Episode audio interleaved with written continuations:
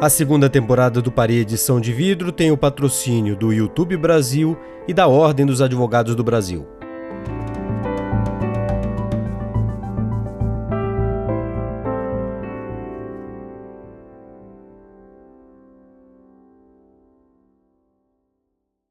Quando procuramos o ex-jogador de vôlei Bernard, o inventor do saque Jornada nas Estrelas, para falar de sua experiência com as fraudes que o levaram a perder e depois ganhar o seu mandato de deputado, a conversa enveredou para outro assunto: voto impresso.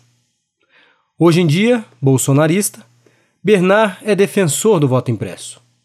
Mas a solução dele é mais radical e, francamente, ridícula sou 100% de acordo com a urna eletrônica, mas acho que para ela ficar mais segura, ela tem que dar um recibo. Votei, está aqui meu recibo. Entendeu? E aí, naquele recibo, você lá na frente acontece alguma coisa, você tem uma prova. Se eu compro uma coisa com meu cartão de crédito e não tenho o, a notinha ou o recibo, o cara pode dizer assim: não, não, você comprou muito mais do que isso. Aí, qual a prova que eu tenho? Explica para mim. Tá? Porque e essa possibilidade, a, a, assim, uma, uma das possibilidades que já foi discutida é o recibo ser mostrado para o eleitor, conferido e depois depositado numa urna. Né? O, o, recibo não ficaria com o eleitor. E, inclusive, o TSE já teve versões da urna antigas que faziam isso, né? Imprimia uma versão física do voto, o, o, o eleitor conferia e, e essa, esse comprovante caía numa urna que ficava lá dentro para eventual conferência. Isso, na sua opinião, não soluciona nada. Isso não existe. Eu tenho esse direito como cidadão, eu posso, se eu quiser falar que eu votei no fulano, beltrano, cicrano, eu posso. Por que, que eu não posso? É muito estranho, é uma situação muito atípica, difícil então, de compreender. Você é, você é a favor de, de que a, o segredo do voto seja opcional, ele não seja, não seja obrigatório. Eu não vejo problema nenhum. Mas assim, vai, vamos pensar numa situação concreta. Um morador de Curicica, uma área de, de domínio de milicianos aí no Rio, vai. É, alguém bate na porta dessa moradora ou desse morador e fala: olha, amanhã você vai votar no candidato tal e eu quero o recibo aqui para ter certeza que você votou no candidato tal, senão eu vou te matar, digamos, sei lá. E, assim, no, nesse caso, o recibo serviria para coagir aquela pessoa a votar em alguém o senhor não acha, assim? Eu acho que não, é só você guarda, olhar aquele troço e deixar escondido. Eu falei, não tenho mais, joguei fora. Qual o problema? Estou com uma dúvida em relação à sua proposta, à sua, sua ideia, né? Porque, assim, se a gente, digamos que existisse indício de fraude, e aí todo mundo está com seu comprovantezinho ali, como que seria a recontagem disso? Como que a gente afere depois? Porque vai ter muito, que nem você falou, vai ter muita gente que vai jogar fora. Eu, eu queria entender mais ou menos qual é o plano. Não, o plano é simples a urna eletrônica ela guarda um chip com todos os votos. Estou certo ou estou errado? Uhum. Tá certo. Tô certo, não tô? Então acabou, então, o papel está na tua mão. Aí diz, ó, aquela, aquela sessão tal, não sei o quê, houve tantas fraudes, não sei o quê. O cara começa, compareçam aqui para ver, o cara vai e ver. Entendeu? Só que é um processo que deve demorar muito. Mas depois de muitas entrevistas com pesquisadores, cientistas políticos, com parlamentares e técnicos, nós chegamos a uma conclusão estranha. A solução ridícula e inconstitucional do Bernard é a única que torna a urna eletrônica, sem nenhuma sombra de dúvida, 100% confiável.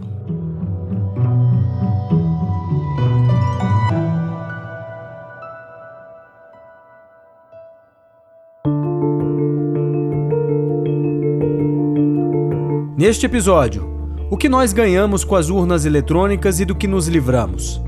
E será que o futuro da urna está no papel?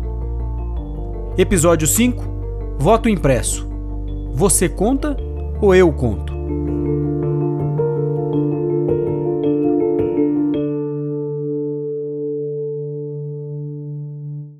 Quantos celulares diferentes você teve nos últimos anos? E quantos computadores você teve? Se você tem condições financeiras e gosta de tecnologia, certamente você tenta estar o mais atualizado possível e a cada ano novos equipamentos melhores e mais seguros são lançados para corrigir problemas ou falhas dos equipamentos anteriores. Upgrades e updates são uma realidade da tecnologia e, mesmo assim, nós nunca teremos um celular ou um computador perfeito. Então por que exigir uma urna eletrônica perfeita? É factível? Assim como celulares e computadores, as urnas eletrônicas de hoje não são as mesmas de 10, de 20 anos atrás.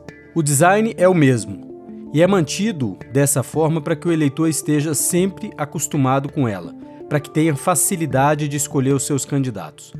Mas o software e os mecanismos de segurança são repensados e atualizados depois de cada eleição. Ou seja, o TSE nunca terá uma urna perfeita como a Apple também nunca terá um iPhone perfeito, como a Dell não fará um computador definitivo. O que o TSE tenta sempre é ter a melhor urna possível com a mais atualizada tecnologia disponível. Exigir mais do que isso talvez seja irreal. Até porque o que já se conseguiu até aqui foi muito. Olha, a, a, urna eletrônica brasileira é uma das maiores invenções da democracia no país esse aqui é o Rogério Arantes, professor de Ciência Política da Universidade de São Paulo. Porque o que, que ela trouxe de bom, principalmente? Ela trouxe a verdade do eleitor. Antes dela, a apuração de votos no Brasil, aliás, a coleta de votos no Brasil era bastante problemática e com a complexificação do sistema político, a fragmentação partidária e o aumento da competitividade, as eleições pós-88 foram se tornando eleições extremamente complexas que dificultavam a participação do eleitor em urna no preenchimento da célula de papel. Para os nossos desafios da década de 90, a urna foi revolucionária. A Constituição garante a todos os cidadãos com mais de 16 anos o direito de votar mas é preciso garantir a eles o caminho para o exercício desse direito, e a urna em papel falhava feio neste ponto. O ato de votar, banal para quem sabe ler, era um desafio incomensurável para analfabetos e semi-analfabetos. Na década de 90, conforme dados do TSE, 35% dos eleitores não sabiam ler ou escrever, ou só liam e escreviam o próprio nome. Esse percentual em alguns estados podia superar 60%. Como exigir dessas pessoas que escrevessem os nomes ou lessem os nomes de candidatos a deputados estaduais, deputados federais, senadores, governadores e presidente da República? O resultado disso se via nas estatísticas. A quantidade de votos brancos e nulos era gigantesca, especialmente para o Congresso e isso reduzia a legitimidade e diminuía a representatividade do poder legislativo. As eleições de 90 e 94 para a Câmara dos Deputados, ela tem os recordes é, mundiais de votos nulos e brancos para o legislativo. Esse é o Jairo Nicolau, um dos mais famosos estudiosos das eleições brasileiras. Só uma eleição no Peru, eu acho que foi a eleição do Fujimori em 90, que o Congresso eleito simultaneamente a ele tem um um grau tão grande de votos nulos, mas não era uma eleição democrática, né? sendeiro luminoso, aquela conflito, é, viol uma violência política, enfim. Mas, assim, das democracias, o Brasil sempre teve muito voto nulo, em branco, votos válidos, né? comparativamente, e a maioria dos intérpretes, até então, atribuiu isso a protesto. O que a, os, os estudiosos desconsideravam, né, era que o, existia um voto branco por ignorância e nulo por erro de preenchimento. No Amapá, por exemplo, a quantidade de votos brancos e nulos na primeira eleição com urnas eletrônicas caiu pela metade. Em Alagoas, o percentual de votos brancos ou nulos chegava a 49% antes das urnas eletrônicas, quase metade. Com o fim do voto em papel, caiu para 13%. Repetindo, caiu de 49% para 13%. É brutal a diferença. Uma das possíveis explicações é justamente a facilidade do eleitor, mesmo o analfabeto, para votar na urna eletrônica. Eu acho que eu insisti um pouco nessa tecla pela minha experiência de ter sido é, trabalhar em, em, eleição em uma área onde muitos, eu sou letra J, né? Joões e Josés. Era nome de pobre, né? Então era assim, uma, uma sessão eleitoral de pobres, de eleitores muito pobres de uma área lá da minha cidade que e eu percebi a dificuldade dessas pessoas votarem, né? E, e da, na apuração eu percebia que se errava muito o descompasso entre querer votar e conseguir votar. As mudanças tecnológicas por que passaram as urnas também são inúmeras, mas essas melhorias passam despercebidas pela classe política e pelo público em geral. Para todos nós, o que importa é o resultado da eleição. O caminho técnico e logístico das urnas nunca chamou a atenção de ninguém. A imprensa não acompanhava esses processos burocráticos que são fundamentais para a segurança do processo. E nem os candidatos e partidos políticos faziam isso. Ou seja, a urna nunca foi um problema, era só um detalhe. Mas para o TSE, a segunda-feira depois das eleições já é dia para começar a analisar os problemas e identificar as melhorias necessárias para as próximas eleições. Tudo aquilo que a gente introduz a cada eleição né, já é, naturalmente, aquilo que eu acho que é a direção certa para a gente. Né? Esse é o Rodrigo Coimbra, que nós entrevistamos nos outros episódios e que é o chefe do software da urna eletrônica hoje no Tribunal Superior Eleitoral. Agora, sim, quando você pergunta para mim o que, que eu mudaria no sistema para torná-lo melhor e tudo mais, né? Assim, é uma pergunta curiosa porque o meu trabalho é aperfeiçoar o sistema todo ano. Porque as urnas eletrônicas, assim como o seu celular, o seu computador, as urnas também não são mais as mesmas da década de 90. Muita coisa mudou, muita tecnologia nova foi incorporada nesses últimos anos para aperfeiçoar os sistemas e aumentar as barreiras de segurança. As primeiras mudanças necessárias de lá para cá foram no design, na parte externa da urna. Como uma eleitora do Rio de Janeiro na primeira eleição confundiu a urna com um micro-ondas, o TSE achou por bem mudar o formato do equipamento e deixá-lo menos quadradão. Daí porque temos hoje o teclado inclinado quase a 45 graus. E o teclado também foi repensado.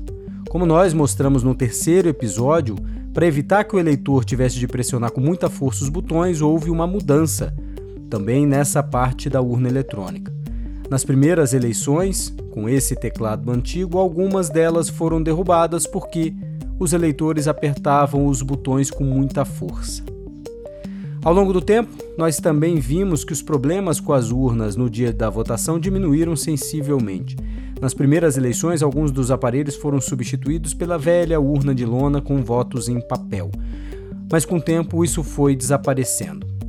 Em 1998, na segunda eleição com urnas eletrônicas, houve mudança no armazenamento dos dados. Os velhos disquetes que hoje poucos conhecem, foram substituídos por memórias eletrônicas digitais e as urnas foram os primeiros equipamentos do país a usar essa tecnologia, o que trouxe mais estabilidade e segurança para os dados.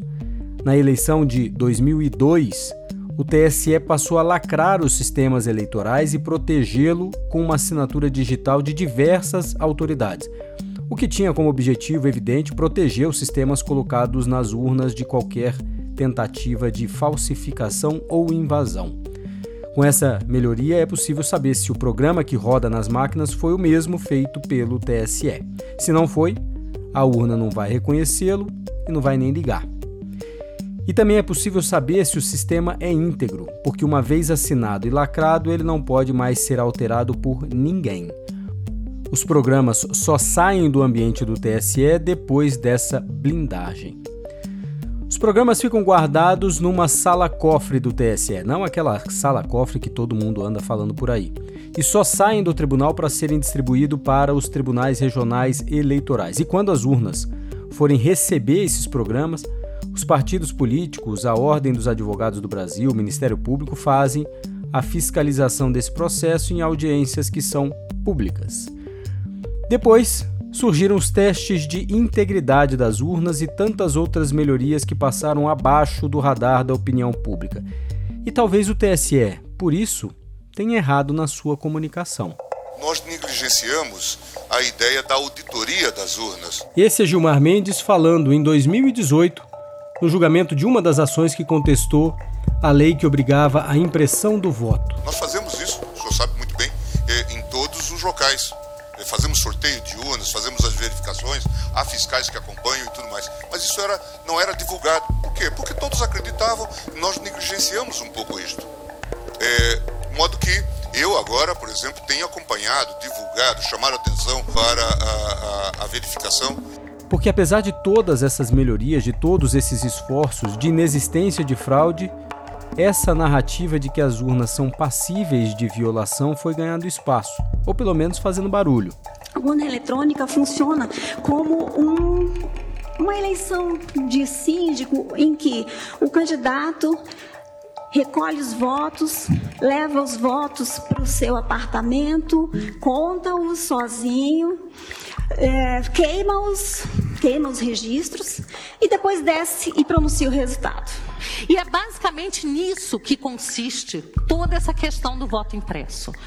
Quando se afirma que o voto, que sempre houve fraude nas eleições, isso é verdade, sempre houve, ainda mais num país com essa dimensão continental, fiscalização, às vezes um pouco difícil, mas nunca se permitia, na época do voto no papel, que essa fraude fosse sistêmica.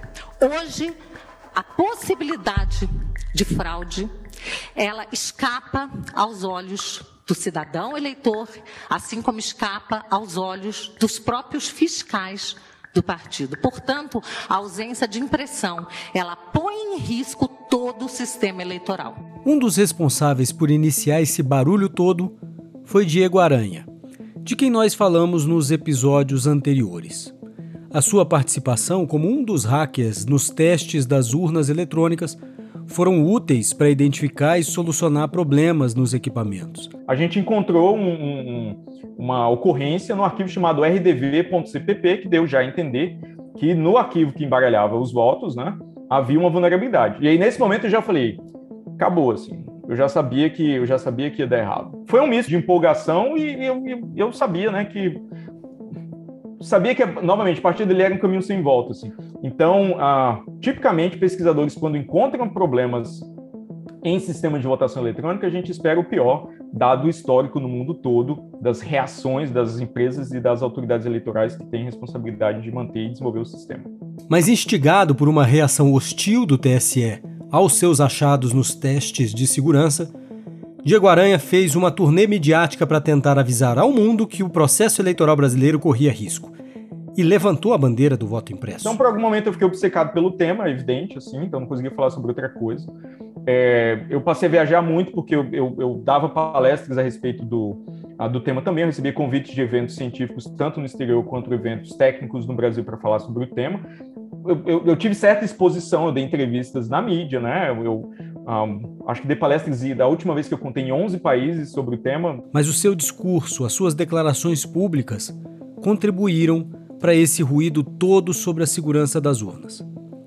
Ele diz não se arrepender e que não teria nenhuma responsabilidade pelo cenário que nós enfrentamos hoje. Deixando muito claro, é, muitas pessoas em muitas ocasiões colocaram na minha conta a, a, fornecer argumentos que são utilizados pelo bolsonarismo para atacar o processo, mas eu acho que uhum. falta uma, uma leitura de que a falta de transparência e, e a simples hostilidade que foi, né, foi imposta como, como forma de comunicação do tribunal nos primeiros anos, quando essas vulnerabilidades foram descobertas, ah, causou também muitos desses problemas. Assim. Então, então eu, eu, eu rejeito, eu simplesmente rejeito essa responsabilidade como minha. Então, assim, se você trata o pesquisador que está fazendo um trabalho sério e está, de fato, do lado do tribunal, que está interessado em tornar o sistema mais seguro e transparente, com seriedade, com profissionalismo, esse tipo de, de, de, conflito, de reação não acontece. Assim. Não havendo aquela resposta desproporcional naquele instante, não haveria um vídeo meu onde eu falo que eu, minha atitude foi classificada como ameaça à democracia, e isso não leva a munição que pode ser utilizada para bolsonaristas para atacar a justiça eleitoral o processo. E olha que Diego Aranha, citado como uma referência por Bolsonaro e seus apoiadores, não trata o presidente da República e seu séquito com as melhores palavras. Eu me coloco numa posição complicada porque eu tenho que, quando eu acho prudente, criticar as decisões do TSE, mas também criticar quem critica o TSE. e o que torna as pessoas têm uma dificuldade de lidar com um gradiente de, de cinzas, de tons de cinza para essa situação, então é muito comum as pessoas me associarem imediatamente, teve até minha matéria na imprensa, na imprensa tentando fazer essa associação, que eu era bolsonarista, assim. Se eu estou reclamando do TSE, obviamente eu sou bolsonarista, não existe outra, outra visão possível. Então, toda vez que agora que eu me manifesto, eu falo o imbecil do presidente para deixar muito claro que eu não sou bolsonarista. Assim. Você se sente então, mal de ter falado isso? Sim, sim. Em 2014 fazia sentido porque havia guerra franca entre a justiça eleitoral e a comunidade técnico-científica. Agora, eu adoraria que o vídeo, que até hoje repercute, tivesse marcado com a data falando que esse vídeo foi gravado em 2014. Porque ele não é mais, ele não é mais atual, certo? Há, houve uma aproximação, houve uma melhora de relações substancial entre a comunidade técnico-científica e o TCE, a custa de muita pressão do lado de cá e respostas lentas, mas eu devo, devo admitir, né, a, a, a progressivas do, do, lado da justiça eleitoral, que tornou o, o processo inteiro mais, mais transparente, mais auditável. Seu discurso foi muitas vezes descuidado. Mas Diego Aranha não esperava, talvez com uma certa ingenuidade, que o seu discurso fosse capturado por políticos com interesses nada democráticos. Mas será que Diego Aranha não teria nenhuma responsabilidade mesmo? Se a quase totalidade da população não sabe como a urna funciona e ouve um especialista ou alguém que entende minimamente do tema dizer que ela não é 100% segura, o que poderia acontecer? esse tipo de acadêmico de ciência da computação, geralmente muitas vezes são pessoas muito técnicas, mas que têm uma uma visão de da política, da sociedade meio fraca, assim. Né? Este é Paulo Roberto Pinto, pesquisador da Universidade Federal do Rio Grande do Sul, consultor do Instituto de Tecnologia e Sociedade do Rio e ex-secretário de Informática do Supremo Tribunal Federal não existe nenhum sistema que seja 100% seguro. Quando tu diz isso aí, tu joga num contexto político, aquelas pessoas que não acreditam vão dizer o seguinte, viu? O cara lá é o tal e o cara diz que não existe, que tem falha na segurança, que não existe um sistema 100% seguro. Mas tu cria uma série de mecanismos que na prática fazem com que ele seja extremamente seguro. Né? E que seja muito difícil de fraudar. As únicas eletrônicas do Brasil acontece isso é, por exemplo, qualquer senha é quebrável. A questão é que às vezes uma senha é quebrável, tu põe todos os computadores do mundo e tu demora 10 anos para quebrar ela. Tá? E aí quando tu diz que toda senha é quebrável, parece que em 5 minutos o cara vai quebrar.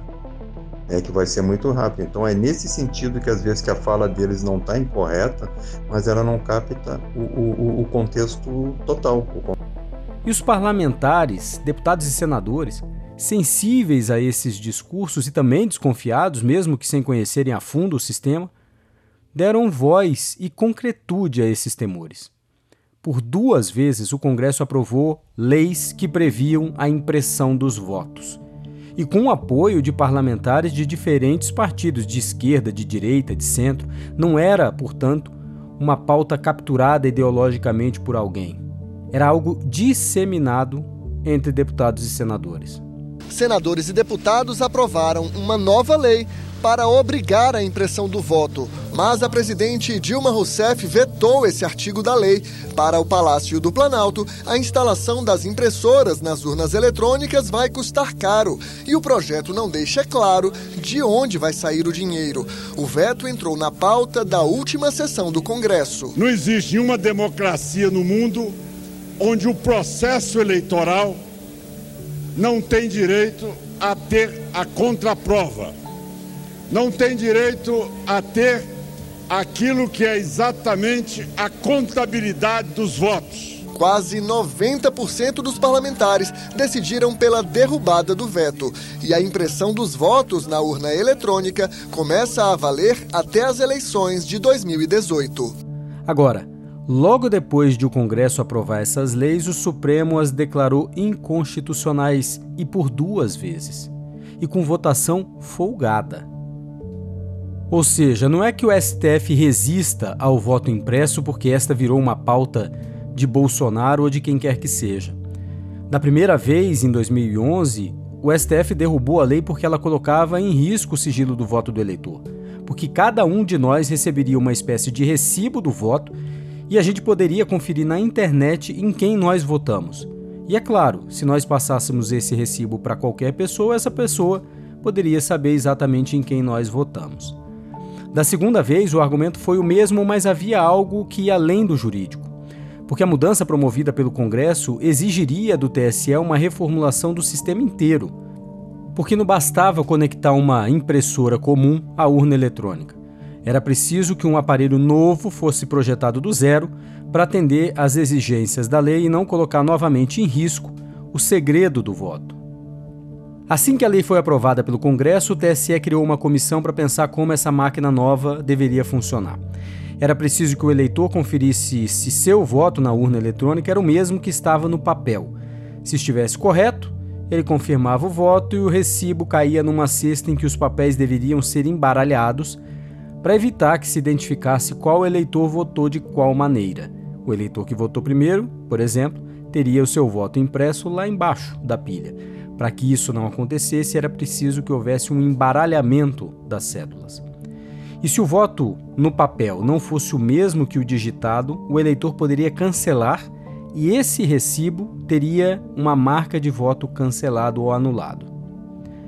Uma licitação foi feita para isso, e aí os problemas administrativos foram se somando.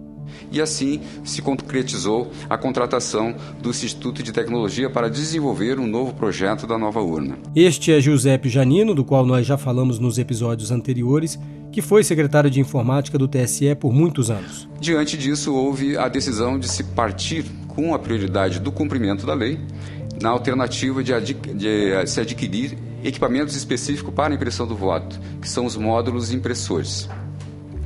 Nesse caso, uh, voltamos, digamos assim, a, a, a, ao início dos estudos, do trabalho que o grupo já havia desenvolvido, utilizamos aquelas especificações e colocamos essas especificações no edital.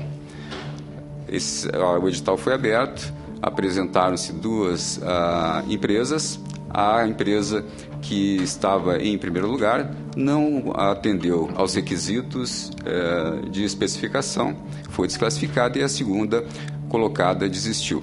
Os parlamentares não se convenceram muito dos esforços do TSE, mas havia pouco o que fazer. Naquela altura, a Procuradoria-Geral da República havia contestado no Supremo a lei que previa o voto impresso. E diante das dificuldades do TSE encontrar uma solução técnica, todo mundo já sabia que a lei seria derrubada. Mas eu lamento é, que nós não tenhamos outro caminho, outro caminho. Infelizmente, eu acho que vai ser essa decisão é, da, do Supremo Tribunal Federal ou, ou, do tribunal que analisa essa questão. Esta é Simone Tebet, hoje candidata à presidência da República. Vai julgar a ação direta de inconstitucionalidade, vai alegar a inconstitucionalidade dessa lei, não por uma questão jurídica, mas por uma decisão política, pela, por não ter condições e tempo hábil de, neste momento, para essa eleição, fazer aquilo que o povo quer. E o que o povo quer é aquilo que nós votamos. Mas não era simplesmente isso. Qualquer alteração no processo de votação, na sistemática das urnas, precisa ser gradual. Foi assim com a própria implementação das urnas eletrônicas na década de 90. Foi assim também com a biometria. Foi assim com a primeira experiência de impressão dos votos e que deu errado, por sinal. E a lei aprovada pelo Congresso previa que as urnas deveriam imprimir todos os votos em todas as sessões do país. As chances de problemas eram gigantescas e os ministros do Supremo e do TSE sabiam disso. O relator do processo, ministro Gilmar Mendes, até disse que a lei não era inconstitucional. Não entendo a priori que eventual exigência por parte do Congresso Nacional para que haja o voto impresso per se seja inconstitucional mas que ela, para ser aplicada, deveria ser cuidadosa, gradualmente implementada. Caso contrário, era inconstitucional. Se a legislação é, introduz uma modificação que pode, ao revés, traduzir-se num quadro de insegurança, neste patamar, é óbvio que a própria justiça tem que tomar todos os cuidados e cautelas. Por isso que, obviamente, esta mudança teria que vir acompanhada de uma cláusula de transição, de implementação, de testes. Mas a conclusão do Supremo acabou não sendo essa. Somente Gilmar Mendes e Dias Toffoli consideraram a lei passível de implementação. Os demais ministros continuam a rechaçar a possibilidade do voto impresso. Então fica a pergunta: como melhorar a urna eletrônica? Apenas incorporando novas tecnologias? E como lidar com os 20% dos eleitores, ou mais agora, que desconfiam das urnas eletrônicas? Como disse o ministro Gilmar Mendes, é preciso dar uma resposta para isso.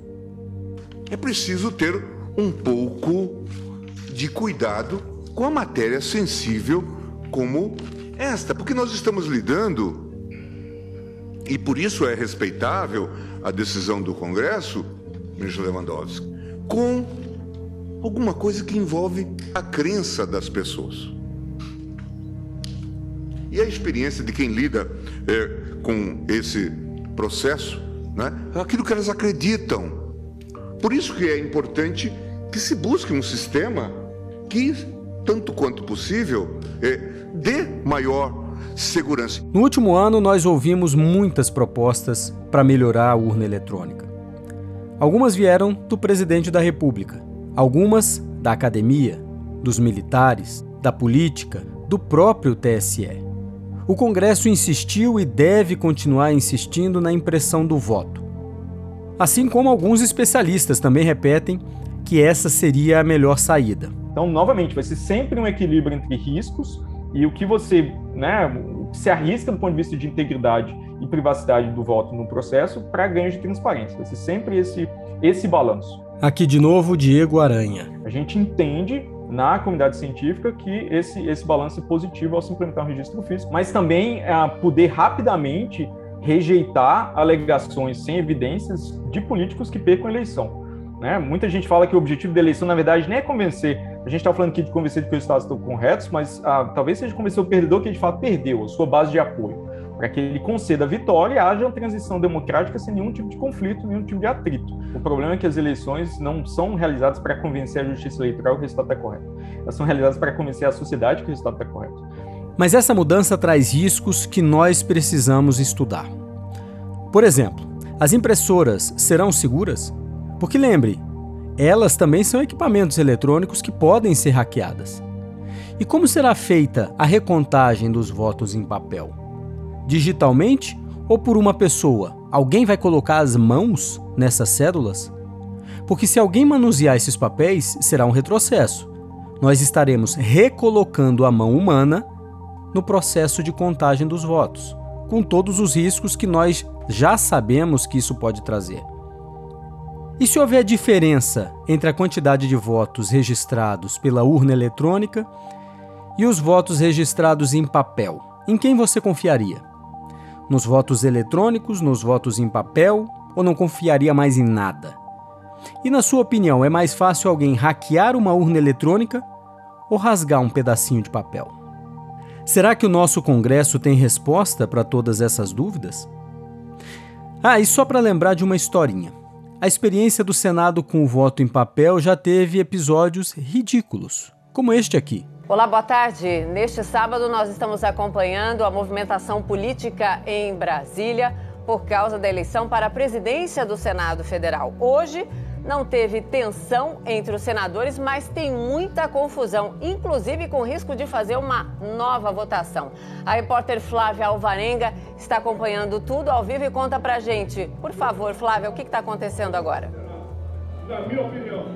Oi, Mona Lisa, boa tarde. Os votos começaram a ser contados e antes foi feita uma verificação. Havia 80 envelopes com cédulas dentro e o que, que aconteceu? Duas cédulas sem envelopes, portanto, essa conta não fechou. São 81 senadores. Então, agora, nesse momento, eles estão discutindo o que, que eles vão fazer. Os senadores que ficaram ali como fiscais dessa eleição estão sugerindo que seja feita uma nova nova eleição. E se isso tiver de ser feito, vai ter que ser por cédula de novo, vão ter que fazer novamente todo esse processo. Monalisa, eles estão decidindo isso agora.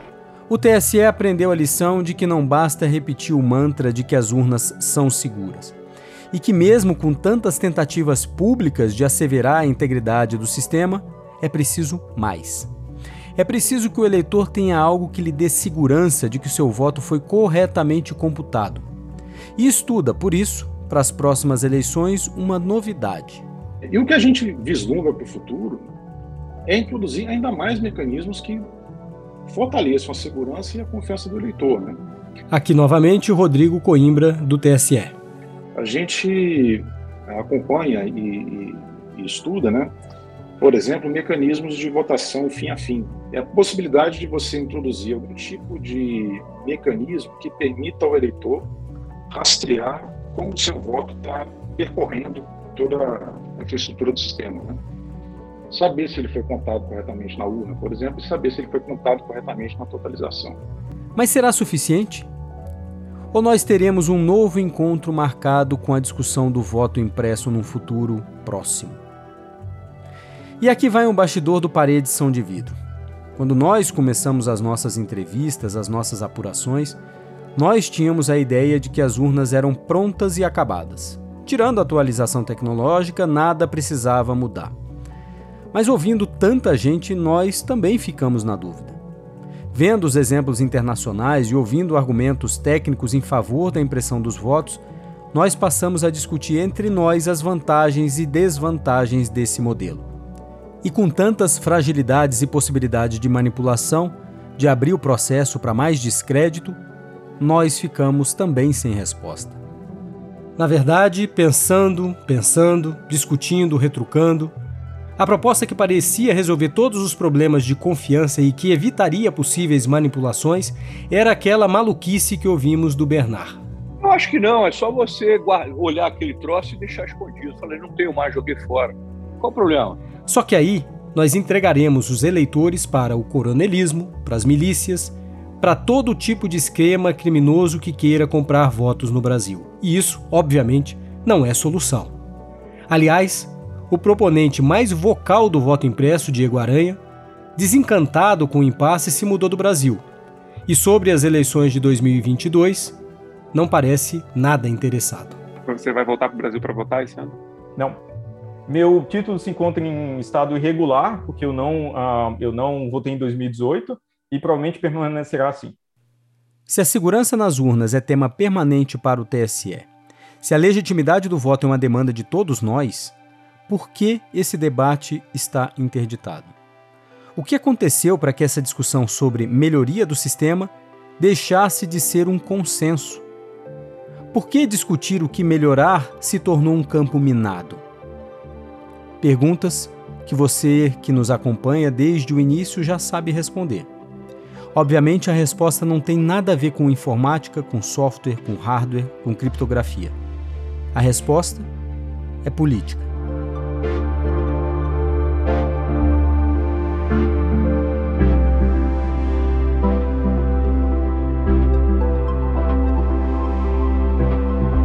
Parede São de Vidro é um podcast do Jota, patrocinado pelo YouTube Brasil e pela OAB. Tem o apoio institucional do Tribunal Superior Eleitoral. Nosso produtor, roteirista e editor é Eduardo Gomes. Alexandre Aragão é o nosso produtor investigativo. Para edição de vidro tem a produção executiva, roteirização e é apresentado por mim, Felipe Recondo.